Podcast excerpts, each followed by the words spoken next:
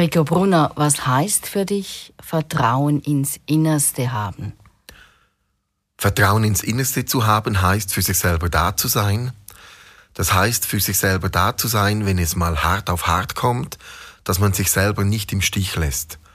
Oft denken wir Menschen, dass das Hauptproblem ist, dass wir von Menschen, auf die wir uns verlassen, von denen im Stich gelassen werden. Und das ist sicher ein Problem, das verletzt uns auch sehr tief.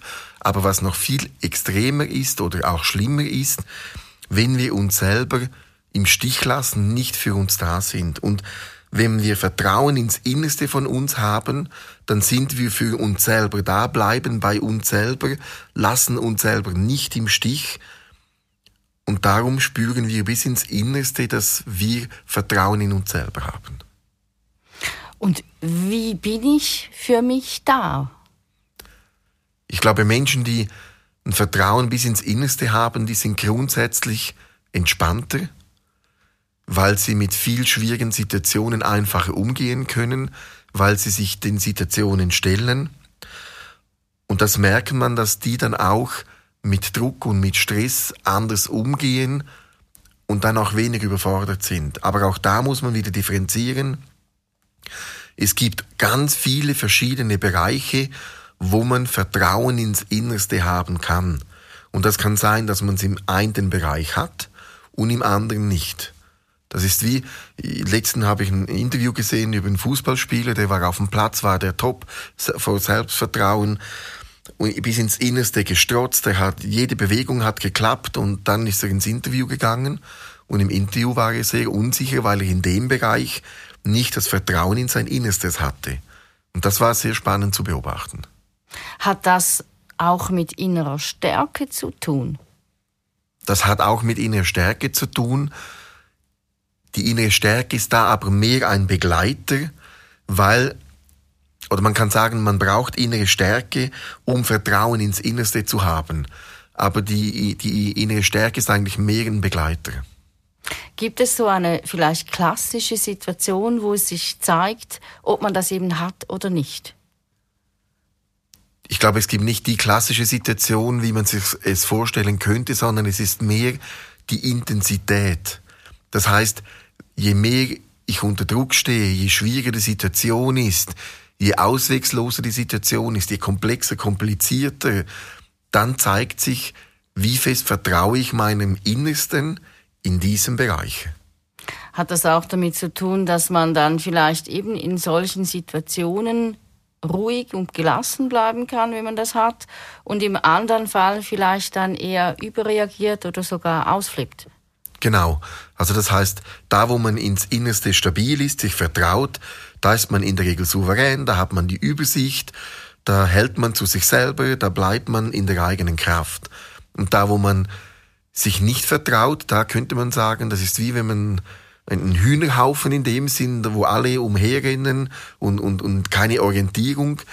Man könnte sagen, wenn man in einer Situation das Vertrauen ins Innerste nicht hat, dann ist es eigentlich fast ein, ein panischer oder ein leicht panischer Zustand. Die Überforderung. Muss man sich selber lieben, um Vertrauen ins Innerste aufzubauen? Also ich glaube, wenn man sich selber liebt, dann ist es viel einfacher, Vertrauen in sich selber aufzubauen. Ich glaube aber auch da gibt es, je nachdem, was jemand für ein Mensch ist, auch unterschiedliche Vertrauen ins eigene Innerste. Beim einen geht es vielleicht mehr über über die Eigenliebe, beim anderen geht es mehr, weil er gelernt hat, wie muss ich mich für mich selber verhalten, dass ich mir bis ins Innerste vertrauen kann. Und ich glaube, es ist wichtig auch zu erkennen, wie bei verschiedenen Gefühls- und Gemütszuständen, es gibt nicht einen Weg, sondern man muss den eigenen Weg finden, um ins eigene Innerste zu vertrauen.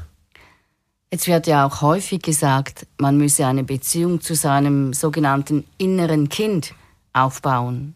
Was sagst du dazu? Die Theorie und, und tönt für mich eigentlich grundsätzlich sehr plausibel und sehr gut. Ich bin aber von der Typologie her eher ein Fan von der Ganzheit. Was mir oft auffällt, ist, dass die Beziehung zum inneren Kind eigentlich wie überschätzt wird oder so stark gewichtet wird, dass wir andere Beziehungsteile andere Anteile von uns dann weniger gewichten. Und für mich ist ein starker Mensch jemand, der alle seine Anteile gleich gewichtet und nicht eins bevorzugt. Und ich glaube, wenn jemand den Bezug zum inneren Kind nicht hat, wird er sich eher schutzlos fühlen, überfordert. Das hat ganz viel mit Eigenliebe, mit Verständnis zu tun. Und dann macht es sicher Sinn, dass man da versucht, den, die, die, die Connection herzustellen. Ich glaube aber, es ist auch wichtig, dass man sich nicht verrennt und dem inneren Kind zu viel Gewicht gibt, weil man dann alle anderen Anteile ausblendet. Und ein Mensch besteht aus unendlich vielen Anteilen, die alle gesehen werden wollen. Und wie unterstützt du jetzt konkret Klienten dabei, dass sie eben Vertrauen ins Innerste aufbauen können? Um Vertrauen ins Innerste aufbauen zu können, muss man die Kraft haben und den Mut haben, sich selber nicht im Stich zu lassen. Dass man auch in ganz extremen Situationen zu sich selber hält, sich selber auf eine positive Art nicht in Frage stellt. Das heißt dass nicht, dass man nicht selbstkritisch ist, aber dass man sich nicht grundsätzlich in Frage stellt, sondern zu sich selber hält. Und das kann man im Energiefeld erkennen. Hat das jemand? Wenn er es nicht hat, warum hat er es nicht? Warum wurde es nicht gebildet? Oder warum ist es beschädigt worden, durch welches Ereignis? Und dann geht es eigentlich darum, die Energiefelder zu stärken und aufzubauen, dass das Vertrauen ins Innerste auf eine natürliche Art und Weise wachsen und sich bilden kann. Kannst du da vielleicht ein Beispiel geben von einem Fall, wo irgendwas eben in diesem Feld nicht funktioniert hatte und wie das dann nachher war, als du gearbeitet hattest?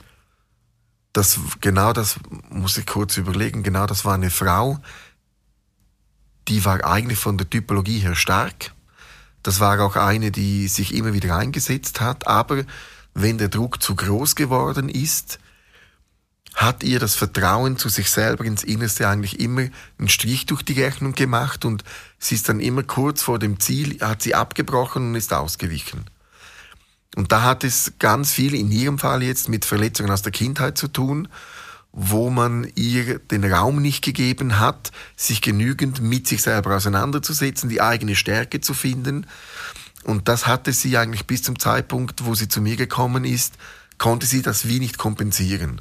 Und dann habe ich ihr Energiefeld angeschaut, daran gearbeitet und da war mir sehr wichtig zu schauen, dass sie einen Bezug zu sich selber bekommt, auch da, wo es ihr vielleicht nicht so wohl ist, wo sie überfordert ist, dass sie da genügend Kraft hat, widerstandsfähig zu bleiben, für sich selber da zu sein. Und dann konnte sie mit der Zeit eigentlich immer mehr Vertrauen in ihr eigenes Inneres aufbauen. Und das Gute ist natürlich, wenn dann die Energien gestärkt sind, dann kommt die eigene Erfahrung hinzu, dass es funktioniert. Und dann entsteht eine sehr, sehr spannende Dynamik, wo das Vertrauen ins Innerste dann wie soll ich das sagen, sehr stark beginnt zu wachsen und widerstandsfähig zu werden. Also auch gestärkt, indem man dann eben, wenn diese innere Stärke sich bilden kann, auch vermehrt positive Erlebnisse hat. Absolut. Und, und das kann man vielleicht auch so definieren, dass man sagt, der Anfang ist immer am schwersten, als wenn man kein oder wenig inneres Selbstvertrauen hat, dann ist es sehr schwierig, das aufzubauen. Wenn man aber mal ein gewisses Niveau hat, ein gewisses Fundament, dann geht es eigentlich immer schneller und immer besser und man wird immer stärker in dem. Also quasi in kleinen Schritten zum Erfolg, mit kleinen Erfolgserlebnissen. Genau. Und das hilft dann auch, ich sage mal, Vertrauen ins innere Vertrauen aufzubauen.